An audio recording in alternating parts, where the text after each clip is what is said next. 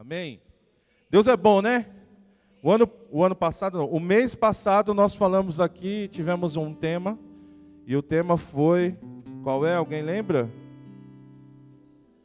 Qual o tema? O Espírito Santo. E esse mês Deus ministrou no meu coração um tema que eu amei receber esse tema.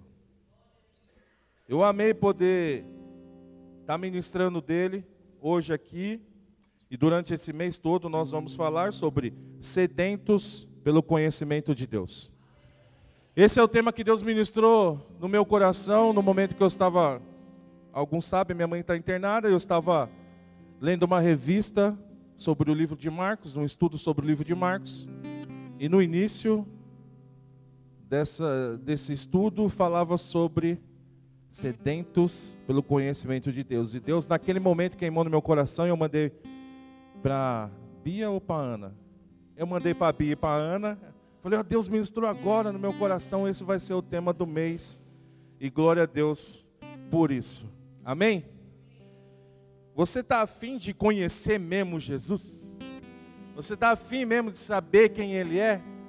É, Glauco, mas eu já estou na igreja há muito tempo, já sei quem é Ele. Mas quanto mais nós o conhecermos, mais nós vamos ser edificados. Quanto mais o conhecemos, mais nós vamos conseguir passar pelas tribulações. Porque existem as tribulações, não é verdade? Por favor, número 73. Ó, meninas, eu passei alguns textos, mas algumas coisas eu sei que o Senhor vai colocar o meu coração aqui. Porque enquanto eu estava Hoje pela manhã, orando e preparando, o Senhor falou que ia fazer algo, ia colocar algo no meu coração durante a ministração, e eu entendo que o Salmo 73 já é algo do coração do Senhor. Mas vamos lá. Glória a Deus. Salmo 73. Diz assim: Certamente Deus é bom para Israel, para Israel, para os puros de coração. Quanto a mim, os meus pés quase tropeçaram, por pouco não escorreguei, pois tive inveja dos arrogantes quando vi a prosperidade dos ímpios. Eles não passam por sofrimento e têm um corpo saudável e são fortes, estão livres dos fardos de todos, não são atingi atingidos por doença, como os outros homens. Por isso o orgulho deles se faz de colar e eles vestem de inocência, de violência. Do seu íntimo brota a maldade, da sua mente transbordam maquinações. Eles zombam e falam com, com más intenções, e a sua arrogância ameaçam com opressão. Com a boca rogam a si aos céus, e com a língua se apossam da terra. Pois isso, por isso o seu povo se volta para eles e bebe das suas palavras até saciar-se. Eles dizem: Como estará como saberá Deus? Terá conhecimento o Altíssimo? Assim são os ímpios, sempre despreocupados, aumentando a sua riqueza. Certamente me foi inútil manter puro o meu coração. Presta atenção, versículo 13. Certamente foi inútil e manter puro o meu coração e lavar as minhas mãos na inocência. Pois dia a dia sou afligido e todas as manhãs sou castigado. Se eu tivesse dito, farei como eles, teria traído os teus filhos. Quando tentei entender tudo isso, achei muito difícil para mim.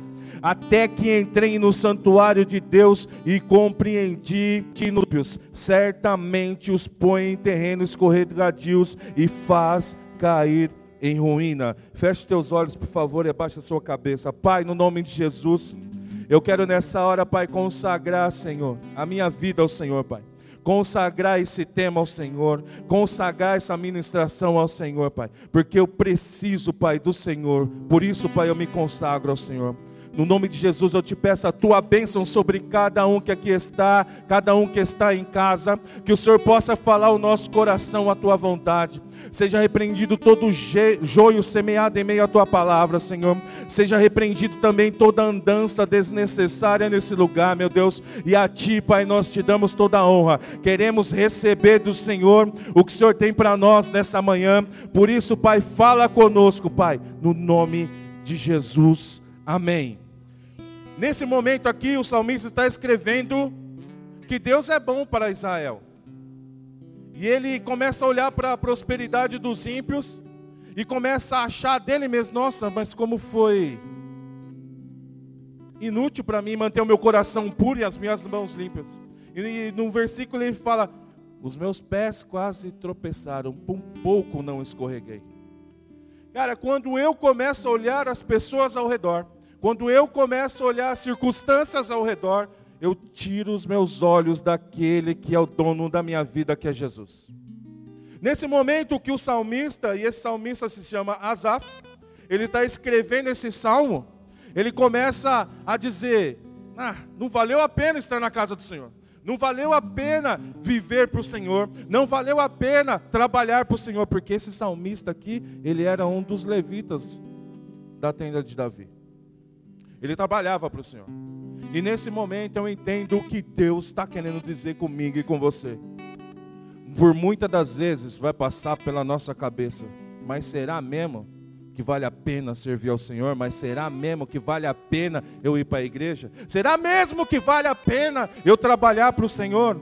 E o próprio salmista está dizendo: quando eu tentei entender tudo isso, achei muito difícil para mim. Até que entrei, Senhor, e compreendi o destino dos ímpios e fazes cair em ruína. Então, quando eu quero conhecer o Senhor, quando eu quero entender o que o Senhor tem para mim e para a sua vida, existe apenas um lugar. Aonde é esse lugar? Na casa do Senhor. No santuário do Senhor. O salmista está dizendo ali: quando eu tentei entender, achei difícil para mim, então eu fui lá no santuário do Senhor e compreendi o destino dos ímpios. Versículo 18: Certamente põe em terreno escorregadio e fazes cair em ruína. Como são destruídos de repente, 19, completamente tomados de favor são como um sonho que vai quando acordamos. Versículo 21. Quando meu coração estava amargurado e no íntimo eu sentia inveja, agi como insensato, ignorante, e a minha atitude para contigo era de um animal irracional. Olha o que o salmista está dizendo aqui nesse momento. Quando eu achei que não valia a pena trabalhar para o Senhor, quando eu achei que não valia a pena manter o meu coração puro, as minhas mãos limpas, eu agi como um animal irracional. Será que muitas das vezes nós nos colocamos no lugar desse salmista? Não, não vale a pena. Não, não vai dar certo. Não, quer saber? O mundo aí está aí, todo mundo está fazendo o que quer, é o que ele está dizendo estão passando porque estão passando, não ficam doentes, estão aí e nós sofrendo. Querido, entenda uma coisa, como esse talmista entendeu. Eu agi como ignorante e insensato, agi como um animal irracional. E eu e você não temos que agir dessa forma. Nós temos plena convicção daquele que nos chamou. Porque nós, porque nos chamou, porque estamos na casa do Senhor. Então, quando isso bater no teu coração, porque pode acontecer. Versículo 2 está dizendo: Meus pés quase tropeçaram, por pouco não escorreguei. Saiba de uma coisa: existe um Deus que está prontinho para me abençoar e te abençoar ali. Contudo, sempre estou contigo, tomas a minha mão direita e me sustém. Ou seja, ele está pedindo socorro. Ele está pedindo, Senhor, me ajuda, o Senhor me sustenta, pega a minha mão e me sustém.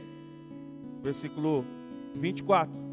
Tu me derize com o seu conselho, e depois me receberá com honra. A quem tenho no céu senão a ti, e na terra nada mais tenho, nada mais desejo além de ti. O meu corpo e o meu coração poderão fraquejar, mas o Deus é a força do meu coração, a minha herança para sempre. Os que te abandonam sem dúvida perecerão, tu destruirás todos os infiéis, mas para mim bom é estar perto de Deus. Fiz do soberano Senhor o meu refúgio, proclamarei todos os seus feitos. O que o salmista está dizendo, quer saber? Eu entendi agora qual é o destino dos ímpios, eu sei para onde eu vou quando eu morrer, vou para a salvação, vou viver com o Senhor. Quer saber, Senhor? Pega-me pela mão me ajuda, me sustenta. Me sustenta. Eu as dificuldades, eu busco refúgio em outras coisas, mas não em Deus. Busco refúgio nas pessoas que nem podem me ajudar. Busco refúgio em coisas, em bens, no dinheiro, nas emoções. Busco refúgio até em passados. Não, cara. O refúgio meu e seu é o Senhor. O Senhor, o refúgio, a nossa fortaleza é Ele. E o versículo, o último versículo, que é o versículo 28, ele diz: Para mim, bom estar perto do fiz do soberano Senhor e proclamarei os todos os teus feitos. Ou seja, eu vou fazer o que tem que fazer. Não vou deixar de fazer o que precisa fazer mesmo eu tendo angustiado, mesmo eu passando por tribulações, eu vou fazer o que precisa fazer. Vira para a pessoa que está do seu lado e fala para ela: faça o que precisa fazer.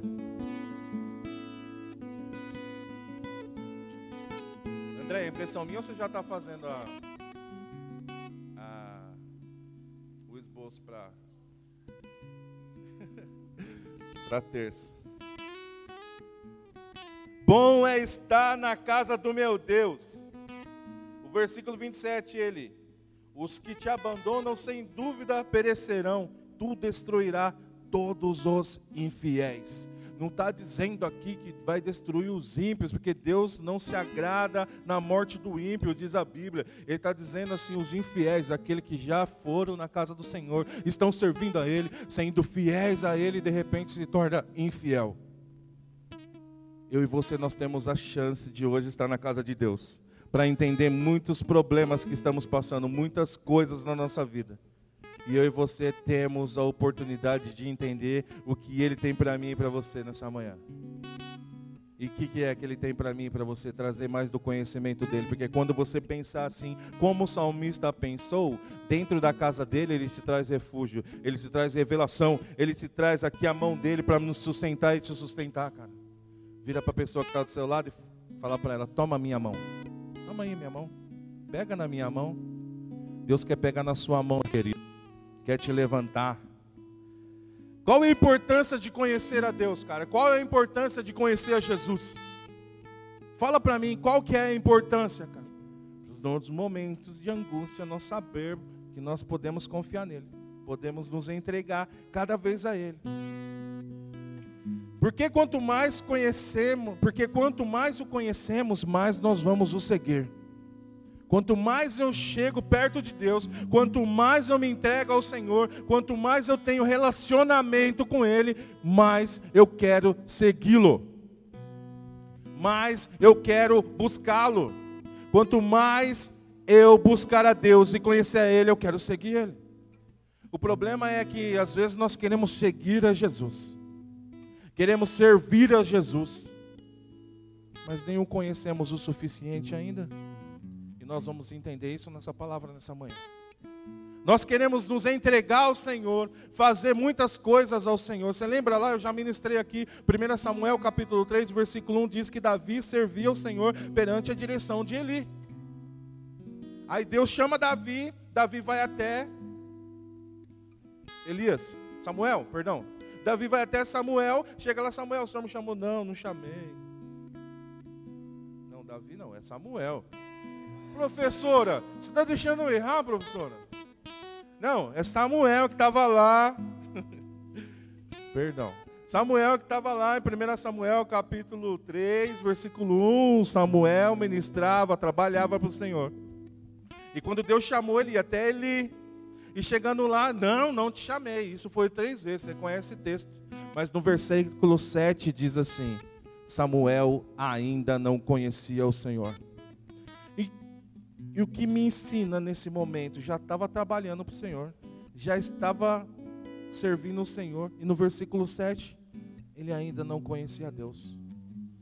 E o problema de não conhecer a Deus é quando eu estou trabalhando para Ele, estou fazendo a obra dele, estou vindo para a igreja, estou me convertendo, estou tendo transformação. E se eu não conheço Ele, vai vir uma angústia como veio para esse salmista e você pode escorregar. Ele disse: Por pouco não escorreguei, mas quantos já não escorregaram, porque não se apegaram, não conheceram a Ele e quando veio a tribulação, abandonou tudo. Quando veio a dificuldade, não quero mais saber. Quando veio a tribulação, falou: Quer saber? Eu não vou mais para a igreja, não. É porque ainda não conhece a Deus, cara. É porque ainda não está firmado na rocha que é Jesus. De eu conhecer Ele, quando eu estiver passando por dificuldades, quando eu estiver passando pelas guerras, eu sei que Ele é um Deus de guerra. Ele é um Deus das estratégias. Ele é um Deus das armas. A arma dele é a palavra de Deus. Quanto mais eu conhecer a palavra, mais eu vou ser forte. Quanto mais eu buscar essa palavra, quanto mais eu entender essa palavra, mais eu vou ser forjado. Ele vai me forjar um caráter. Romanos capítulo 5 diz que as tribulações forjam um caráter.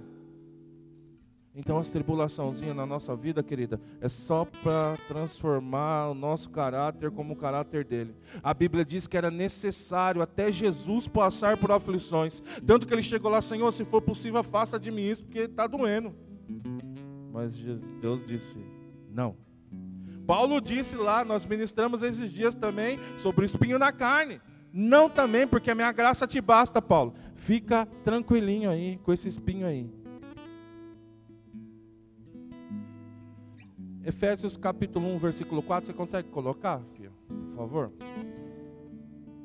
Quando eu conheço Jesus, quando eu me entrego ao Senhor e entendo quem eu sou, Efésios 1, versículo 4, vai dizer algo extraordinário para mim e para você. Se você está em casa, você por favor também acompanha aí.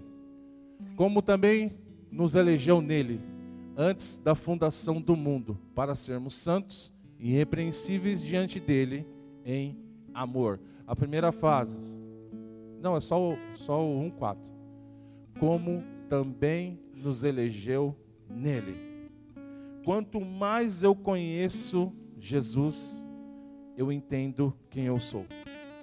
Quanto mais eu me aproximo nele, eu entendo quem eu sou. Sabe por quê? Porque a Bíblia está dizendo em Efésios 1, versículo 4, que Deus me elegeu nele ou seja, me escolheu nele. Ele tirou um pedacinho que é o sopro de vida que ele soprou no homem, colocou em nós. Ele me escolheu nele antes da fundação do mundo e já me designou a ser santo. Já me separou.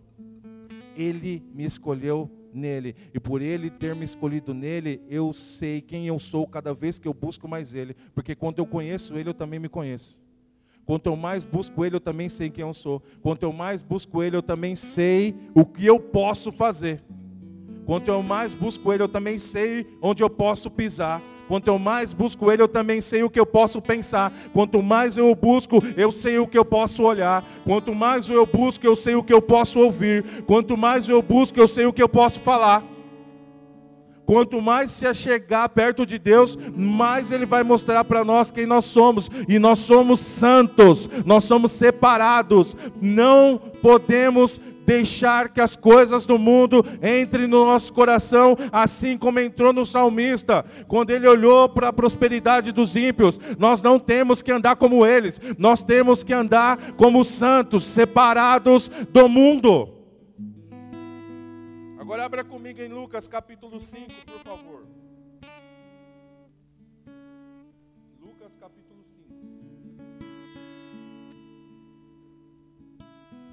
5. Versículo 1 diz assim: Certo dia Jesus estava perto do lago de Genezaré. Cada nome. E uma multidão comprimia, todos, de, comprimia de todos os lados para ouvir a palavra de Deus. Existia uma multidão ali, presta atenção, existia uma multidão ali querendo ouvir a palavra de Deus. Ou seja, querendo conhecer mais a Deus. Versículo 2. Viu à beira do lago dois barcos deixados ali pelos pescadores que estavam lavando as suas redes.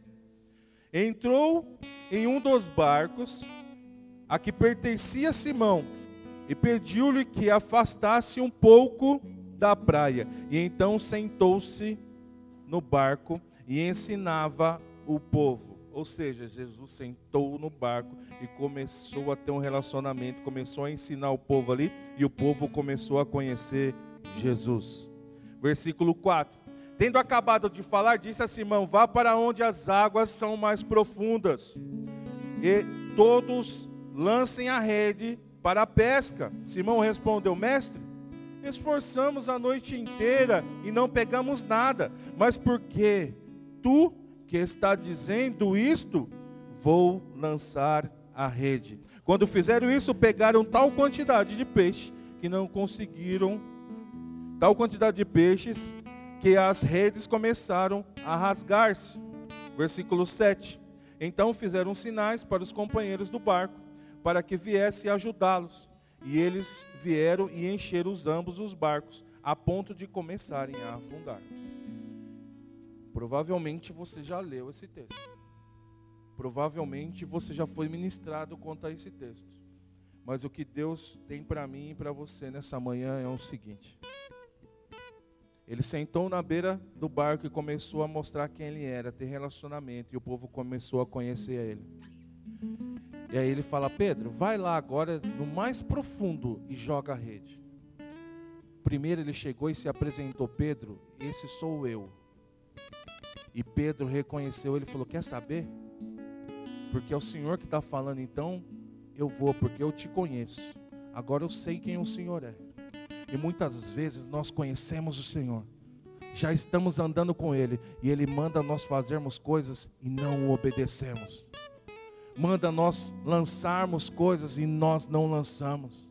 O problema é que quando eu acho que eu conheço o Senhor o suficiente para resolver os meus problemas, às vezes tem problemas maiores que você não consegue resolver. E aqui ele está dizendo: então, Jesus, porque o Senhor está falando, então eu te, agora eu te conheço. Agora eu vou lançar a rede. Você sabe do desfecho dessa história e ele pega muitos peixes pede até ajuda para os irmãos que estão ao redor para ajudar eles a carregar. E nós sabemos que esse texto fala muito sobre chamado. Muitos abandonam o chamado do Senhor porque passaram por dificuldades. Muitos abandonam estar na casa do Senhor porque passam dificuldades. Está passando por dificuldades e o lugar certo de receber a direção de Deus é a casa do Senhor e muitos não têm isso. Uma palavra liberada para mim e para a sua vida e essa palavra é: lança mais profundo e esse lançar mais profundo significa fica tranquilo, porque eu estou no controle de todas as coisas. Eu estou mandando você fazer, eu estou mandando você ir. Então faça, então vá, meu. Não tem problema. Eu sei que não deu certo a primeira vez. Eu sei que não deu certo, você não pegou nada. Mas agora vai através da minha palavra, porque você me conhece. E todos aqui, todos nós conhecemos Jesus. Então nós temos que obedecer. Independente da necessidade, da situação que estamos passando. Deus mandando eu e você, está mandando eu e você lançar mais profundo ainda, se lançar mais profundo ainda, conhecer Ele mais ainda, porque eu e você entendemos quem nos chamou, cara. Só que o problema é, de novo, as dificuldades me afastam de Deus. As necessidades me afastam de Deus. E isso não pode acontecer. Lucas 19, versículo 4, põe por favor, benção. Enquanto ela põe, eu quero fazer uma comparação com você. Existia Jonas, que estava num barco, tempestade, o barco quase afundando, e pegaram Jonas, jogaram fora do barco e a tempestade cessou. E existiu Jesus também, que estava num barco e veio uma tempestade muito forte, e essa tempestade muito forte, foram lá acordar o Jesus. E ele foi lá e falou, homens de pequena fé e tal, e foi lá e cessou o vento. Lucas 19 não vai falar disso, fica tranquilo, não errei dessa vez. Só quero falar sobre isso aqui também. Ele foi lá e cessou o vento, aí perguntaram assim, nossa, quem é esse que até os ventos faz cessar? entenda uma coisa. Na desobediência de Jonas, ele não conseguiu fazer cessar o vento, a não ser que ele foi lançado para fora. Mas na obediência de Jesus, que Jesus é a obediência, ele deu uma ordem, aquele vento cessou. Então, quando você estiver desobedecendo, você vai poder dar a ordem que for, você não vai conseguir cessar os ventos. Mas quando você estiver obedecendo e estiver na posição, você vai dar ordem àquele vento, aquele vento vai cessar na sua vida em nome de Jesus. Mas para isso precisa da obediência. Para isso precisa de fé. Para isso precisa passar pelas dificuldades e não murmurar também. Passar pelas necessidades e não murmurar também. Vamos lá, Lucas capítulo 19, versículo 4. E correndo adiante, subiu uma figueira. Subiu a um. Está aí NVI? A fim de vê-lo, porque havia de passar por ali. 5. Quando Jesus chegou àquele lugar, olhou para cima e disse: Zaqueu, desça depressa, porque importa que eu fique hoje em tua casa. Esse é o momento que Zaqueu sabe que Jesus está passando por ali. O versículo 4 diz que ele correu para ver quem era Jesus. Ele correu para conhecer Jesus. Ele correu para falar: Eu quero saber quem é esse cara que todo mundo está falando. E você tem corrido para ver quem é Jesus ou tem se acomodado? Ele correu para ver quem era Jesus. E quando nós nos, como nós nos entregamos para o Senhor, Ele também retribui. Porque no versículo ele disse, desça depressa. Ele não falou devagarzinho. Já que você correu para ver quem é, então vai, desça depressa que hoje mesmo eu vou na sua casa, cara. Da mesma forma que você busca Jesus, Ele também se entrega por você, cara. Da mesma forma que você quer conhecer Ele, Ele se entrega com você. Se você só quiser conhecer Ele no domingo, é só no domingo que Ele vai se entregar a você. Mas se você quiser conhecer Ele na segunda, Ele está pronto lá para te apresentar. Na terça, Ele está pronto lá para se apresentar para você. Na quarta, Ele está pronto. Mas não. Se quiser só no domingo, é raso. Vai vir a tribulação, eu não sei quem é Jesus, e vai acontecer, que nem aconteceu com o salmista, seus pés quase tropeçaram. Isso se não tropeçar de vez. Isso se não escorregar de vez. Mas esse cara, Zaqueu, me ensina e te ensina a correr atrás de Jesus. E depois a Bíblia diz que ele subiu numa figueira brava. Entenda o que eu falei lá de 1 Samuel. Ele conhecia o Senhor, ele trabalhava para o Senhor, mas ainda não conhecia no versículo 7. Versículo 1 ele trabalhava, versículo 7 ele ainda não conhecia o Senhor. Aqui, o que está acontecendo? Ele correu para ver quem é Jesus. Quando nós corremos para ver quem é Jesus, a figueira brava significa as dificuldades, as tribulações. Jesus, eu não importa a dificuldade, a tribulação que eu vou passar, mas eu vou subir e vou olhar para Ele. E Ele vai olhar para mim e vai falar: vai, vem, que eu resolvo os seus problemas. Hoje mesmo eu vou na sua casa. Da mesma forma que você se entrega a Ele, Ele também vai se entregar a você. Se você se afastar dele, querido, Ele vai se afastar de você. Se você não buscar, como você vai conhecer Ele? Se você não se entregar a Ele, como é que Ele vai fazer uma obra na sua vida e através da sua vida? Naquele dia, nós conhecemos esse texto, houve salvação naquela casa. Houve transformação, houve alegria. Não precisa abrir não. João capítulo 6, versículo 25 diz assim: Quando encontraram do outro lado do mar, perguntaram: "Mestre, quando chegaste aqui, Jesus respondeu: A verdade é que vocês estão me procurando não porque viram os sinais milagrosos, mas porque comeram dos pães e ficaram satisfeitos. Aquele povo estava procurando ele só por causa da comida, e não por causa dele, não por causa dos sinais. João 6, 25 e versículo 26, Jesus respondeu: Vocês estão me procurando não pelos porque viram os sinais milagrosos, mas porque comeram e ficaram satisfeitos. Muitas das vezes, pessoas só buscam ao Senhor na necessidade, só por ficar satisfeitos. Estando satisfeito ali, tem alguém com fome aqui?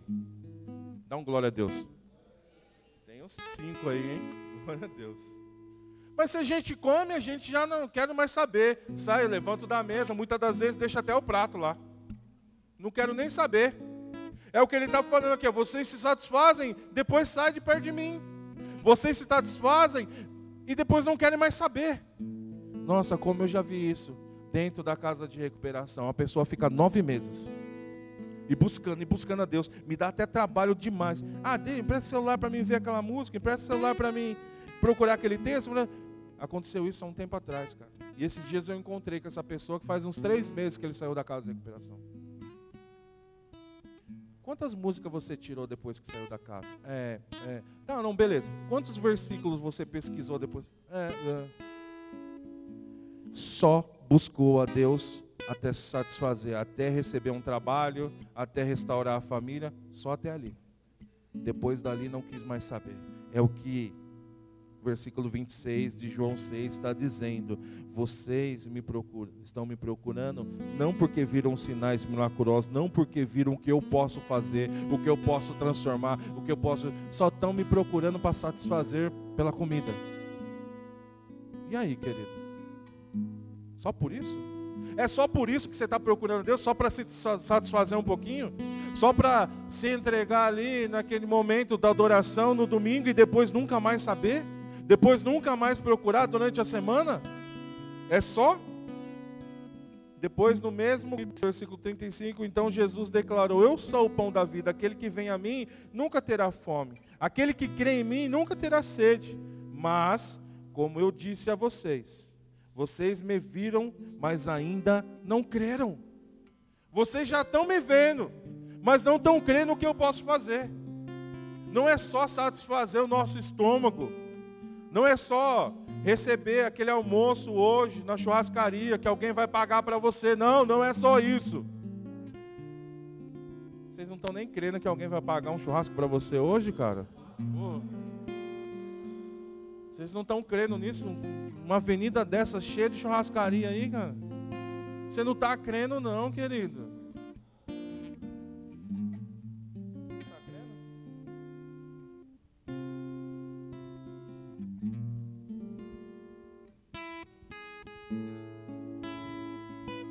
Querido, eu e você nós podemos passar pela tribulação que for.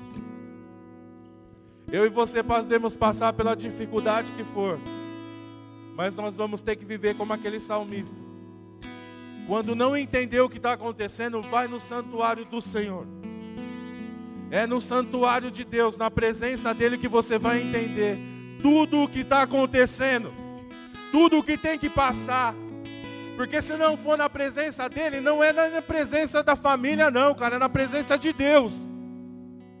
Se você foi lá e entendeu o que está acontecendo, você vai fazer que nem o salmista. Ah, eu não quero nem saber o que eu estou passando. Diz historiadores, tá? Não sou eu que estou dizendo. Que Asaf naquele momento estava com a esposa acamada. E por isso estava olhando para os lados e vendo as dificuldades, lá eles não ficam doentes, mas eu trabalho para o Senhor, a minha esposa está aqui acamada, e eu tenho que cuidar dela. Passando por dificuldades. Mas por um momento ele chegou e falou assim: que, quer saber? O que importa é que eu vou morar lá no céu. Essas dificuldades são para me manter firme e acabou. Porque eu não vou mais escorregar, cara. Eu não vou mais vacilar. Cara, você pode não entender, cara, o que Deus está fazendo nesse momento. Você pode não entender o que Deus vai fazer ali na frente, cara. Mas por favor, receba do Senhor a ajuda dele. Receba do Senhor o que Ele tem para você nesses dias, que é te fortalecer, te forjar, cara, tornar você uma pessoa mais forte. Provérbios 24, 10. Se a sua força é pe... se sua força é pequena, fala aí, Provérbios. 24, 10.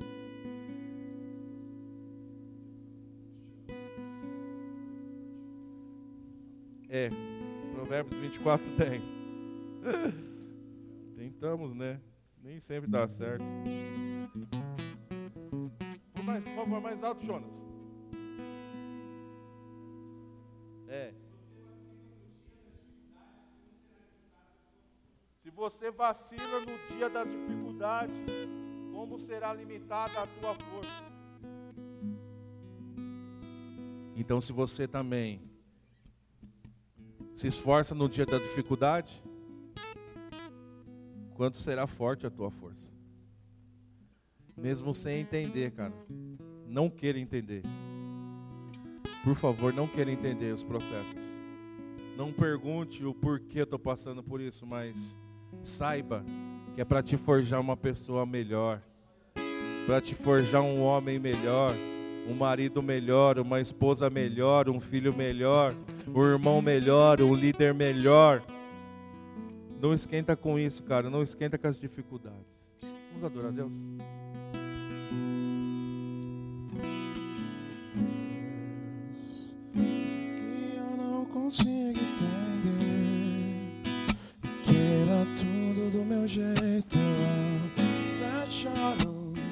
Às vezes até chego a dizer.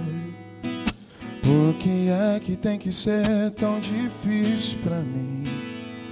Parece que é difícil só pra mim. Eu sei, teus pensamentos são mais altos que os meus. O teu caminho é melhor do que o meu. Tua visão vai além do que eu vejo. O Senhor sabe exatamente o que é melhor pra mim. Mesmo que eu não entenda teu caminho, eu confio. Em Deus, porque sou tão pequenino assim. Vou ficar pertinho aqui no teu colo, esperando o tempo certo de tudo. Porque eu sei que vais cuidar de mim. Ele vai, ele vai. O teu melhor está por vir. Eu sei que és o melhor pra mim. Mesmo sem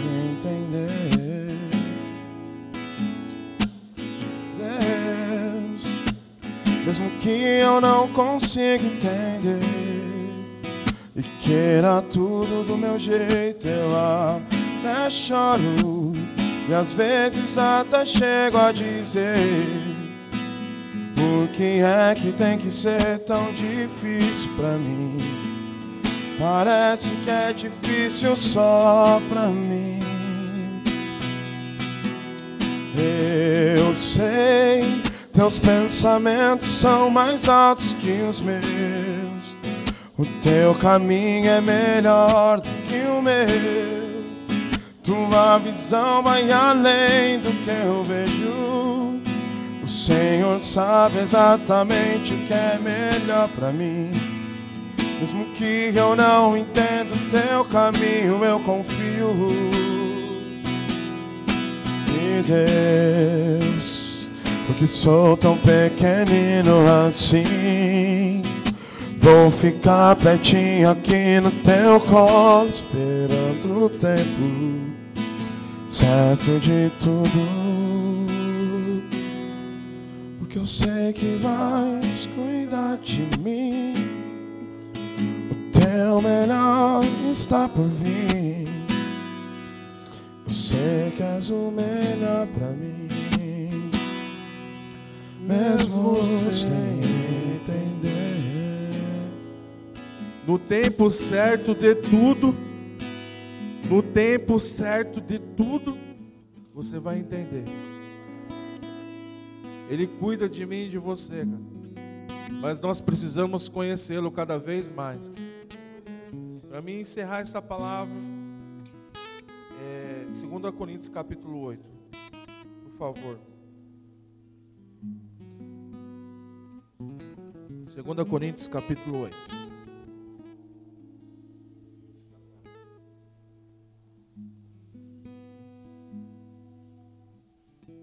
Segunda Coríntios capítulo 8. Diz assim, versículo 1. Agora, irmãos, queremos que vocês tomem conhecimento. Presta atenção, versículo 1. Agora, irmãos, queremos que vocês tomem conhecimento que concedeu às igrejas da Macedônia. O que, que Paulo está falando? Conheçam, tomem esse conhecimento. no meio da mais, versículo, versículo 2, no meio da mais severa tribulação, a grande alegria e extrema pobreza deles transbordam riqueza e generosidade. Olha o que ele está falando assim, Coríntios, agora eu quero que vocês tenham conhecimento de Deus. No versículo 2, na mais severa tribulação, a grande alegria. E na extrema pobreza deles transbordam rica generosidade pois dou testemunho de que eles deram tudo quanto podiam e até além do que podiam, por iniciativa própria.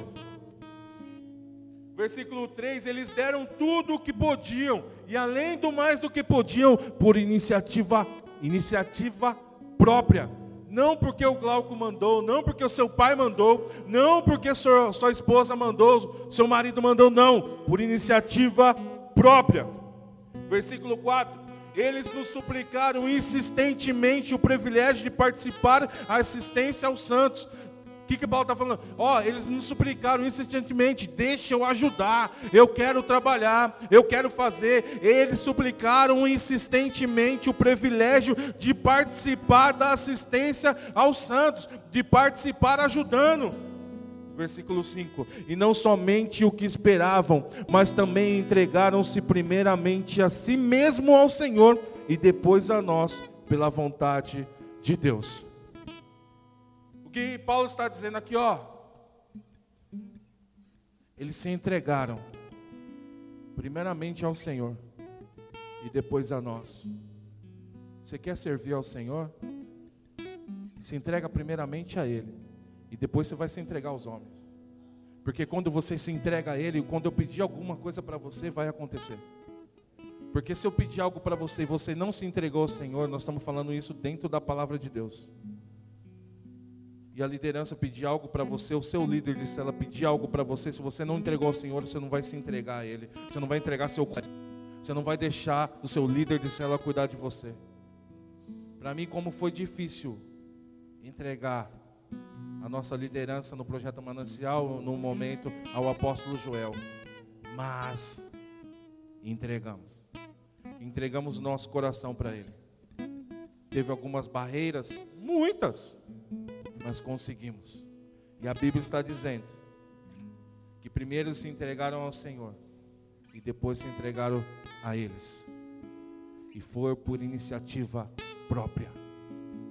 Não sirva a Deus porque os outros estão mandando. Sirva por iniciativa própria. Não trabalhe do Senhor para querer se aparecer, seja por iniciativa própria.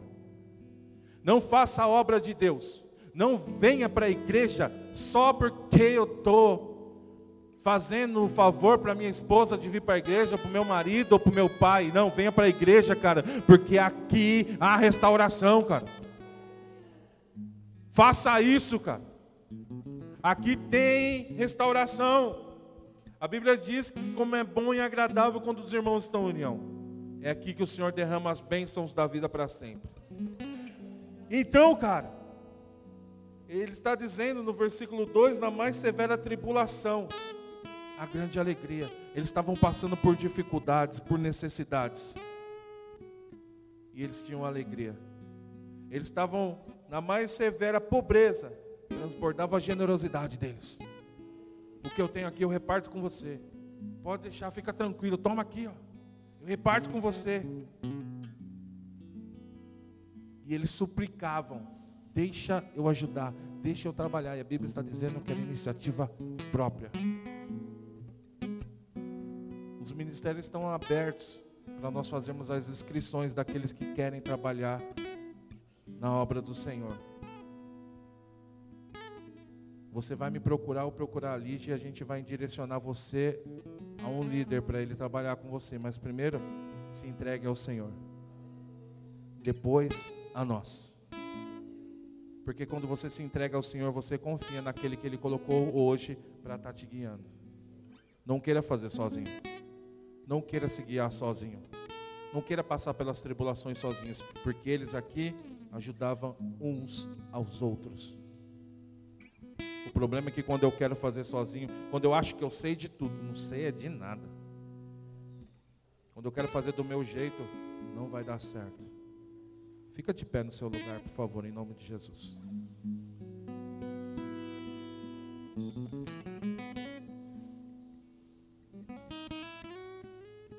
Quem é você nessa Jesus para quê? Quer conhecer mais ao Senhor para quê? Simplesmente para eu receber